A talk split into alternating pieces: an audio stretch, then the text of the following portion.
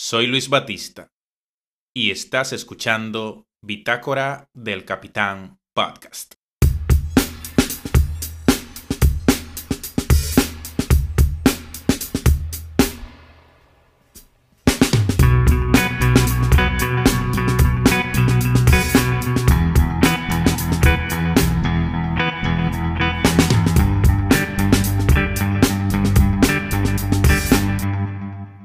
Como hoy, pero del año 1813, el 26 de enero del año 1813, nació el prócer Juan Pablo Duarte, padre de la patria de la República Dominicana.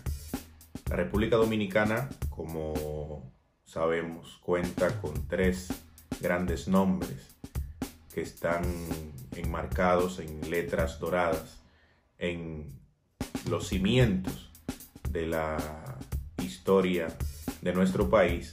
Sin embargo, el nombre de Juan Pablo Duarte se erige con aún mayor distinción por sus hazañas, no solamente en, materia militar, sino también por ser el ideólogo, el hombre quien concibió este proyecto de nación que a la postre sería conocido como la República Dominicana.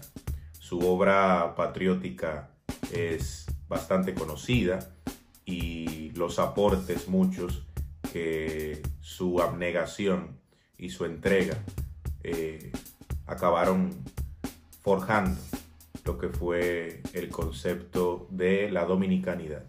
De manera que en este episodio haremos foco más bien en un artículo del día 23 de enero de 2022, una publicación del periódico Hoy que firma Moisés Mejía Iches, que se refiere a 10 curiosidades que quizás no sabías sobre Juan Pablo Duarte. 10 curiosidades que no sabías sobre el padre de la patria.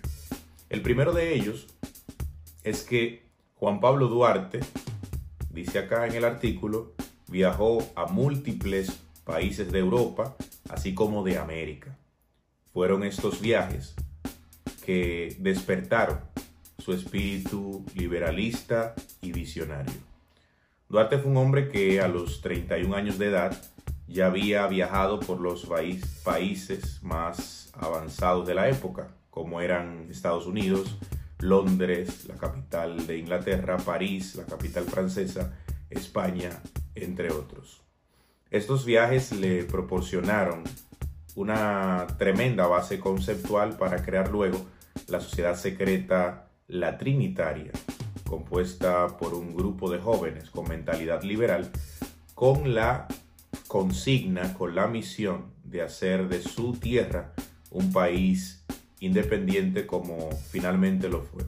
Tengamos en cuenta también que hablar de esta primera mitad del siglo XIX es hablar de un, de un germen independentista que ya había nacido en la parte final del siglo anterior, del siglo XVIII, con lo que fueron los procesos de la guerra de independencia de los Estados Unidos y más adelante, en 1789, la Revolución Francesa, estos principios de liberté, égalité, fraternité, libertad, igualdad, fraternidad, marcaron toda una época en lo adelante y fueron el caldo de cultivo para que proliferaran las luchas independentistas en toda América Latina. Un segundo dato curioso sobre la vida de Duarte es que en el gobierno de Ulises Xerox Lilis entre 1882 y 1899 fue declarado oficialmente Juan Pablo Duarte como padre de la patria. Sabemos que en los años de la Primera República, por las diferencias ideológicas que el prócer sostenía con los gobiernos conservadores, tanto de Pedro Santana como de Buenaventura Báez nunca fue tenido en cuenta como un hombre importante en las luchas para consolidar la independencia de la República Dominicana. Años después de la muerte, cita el artículo de Juan Pablo Duarte en Venezuela, el para entonces presidente de la República, Ulises Erox, trasladó sus restos y declaró a Duarte, junto a Matías Ramón Mella y Francisco del Rosario Sánchez, como padres de la patria. Un tercer dato interesante sobre la vida y obra de Juan Pablo Duarte es que precisamente la montaña más alta del Caribe es llamada Pico Duarte en su honor.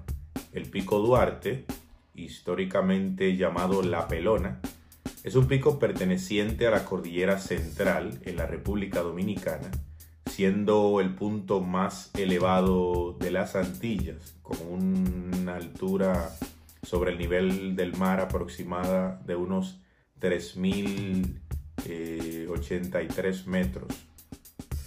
Está ubicado en el Parque Nacional Armando Bermúdez y su nombre es en honor al fundador, padre fundador de la República Dominicana, Juan Pablo Duarte. Un cuarto dato curioso, quizás no tan conocido, cita el artículo, es que Juan Pablo Duarte era un gran nadador según historiadores, Duarte tenía grandes dotes en la natación, incluso solía bañarse en el río Osama, que para ese entonces sí era un río apto para ser usado para bañarse. Un quinto elemento de la personalidad del prócer es que hablaba con fluidez varios idiomas. Juan Pablo Duarte podía traducir del francés al español además del latín. Esto se debe a la gran presencia haitiana que hablaba francés con la que tuvo que crecer observando, además de sus viajes a otros países que también le brindaron oportunidades de conocer otras lenguas. Un sexto elemento es que Duarte se comprometió dos veces, pero nunca llegó a casarse. Juan Pablo Duarte tuvo dos novias, menciona el artículo, María Antonieta Bobadilla y Prudencia Lluveres, con las cuales llegó al compromiso de matrimonio, aun cuando no se casó. La sortija de compromiso que obsequió a María Antonia está en el Museo Duartiano, en el Instituto Duartiano se conserva. La de Lluveres no se conoce el paradero. La historia no registra que Juan Pablo Duarte se haya casado o haya tenido hijos. Un séptimo aspecto de la persona de Juan Pablo Duarte es que era un notable músico. Juan Pablo Duarte era un amante de la música, menciona el artículo, de tal manera que ejecutaba de manera magistral tres instrumentos musicales, el piano, la guitarra y la flauta. Solo existe, como octavo dato curioso de la vida de Duarte, solo existe una fotografía original de Juan Pablo Duarte. La única foto original que se conserva de Duarte fue realizada por el fotógrafo Próspero Rey, quien le tomó la fotografía en su taller Galería de Cristal tomada tres años antes de Duarte morir. Un noveno elemento, bastante curioso por cierto, sobre la vida de Duarte, es que Duarte murió en la misma calle en la que había nacido el prócer venezolano Simón Bolívar. Duarte murió en una casa cercana a la esquina San Jacinto, la misma calle en la que 93 años antes había nacido el libertador Simón Bolívar. Finalmente, aunque murió en el año 1876 en Venezuela, sus restos fueron retornados a la República Dominicana ocho años después, en 1884. Sus restos fueron trasladados a suelo dominicano en 1844, en 1884, perdón, a finales del siglo XIX, por el gobierno de Ulises Xerox, quien lo declaró padre de la patria junto a Francisco del Rosario Sánchez y Matías Ramón Mella. En 1944, en el primer centenario de la fundación de la República Dominicana, los restos de los tres héroes nacionales fueron sepultados en el altar de la patria donde se encuentran hoy en día. Hasta acá llegó este episodio de Bitácora del Capitán Podcast. Recuerda que el mismo está disponible en la plataforma digital de tu preferencia, Spotify, Anchor, YouTube, Google Podcast, Apple Podcast, Breaker, Overcast, Pocket Cast y Radio Public.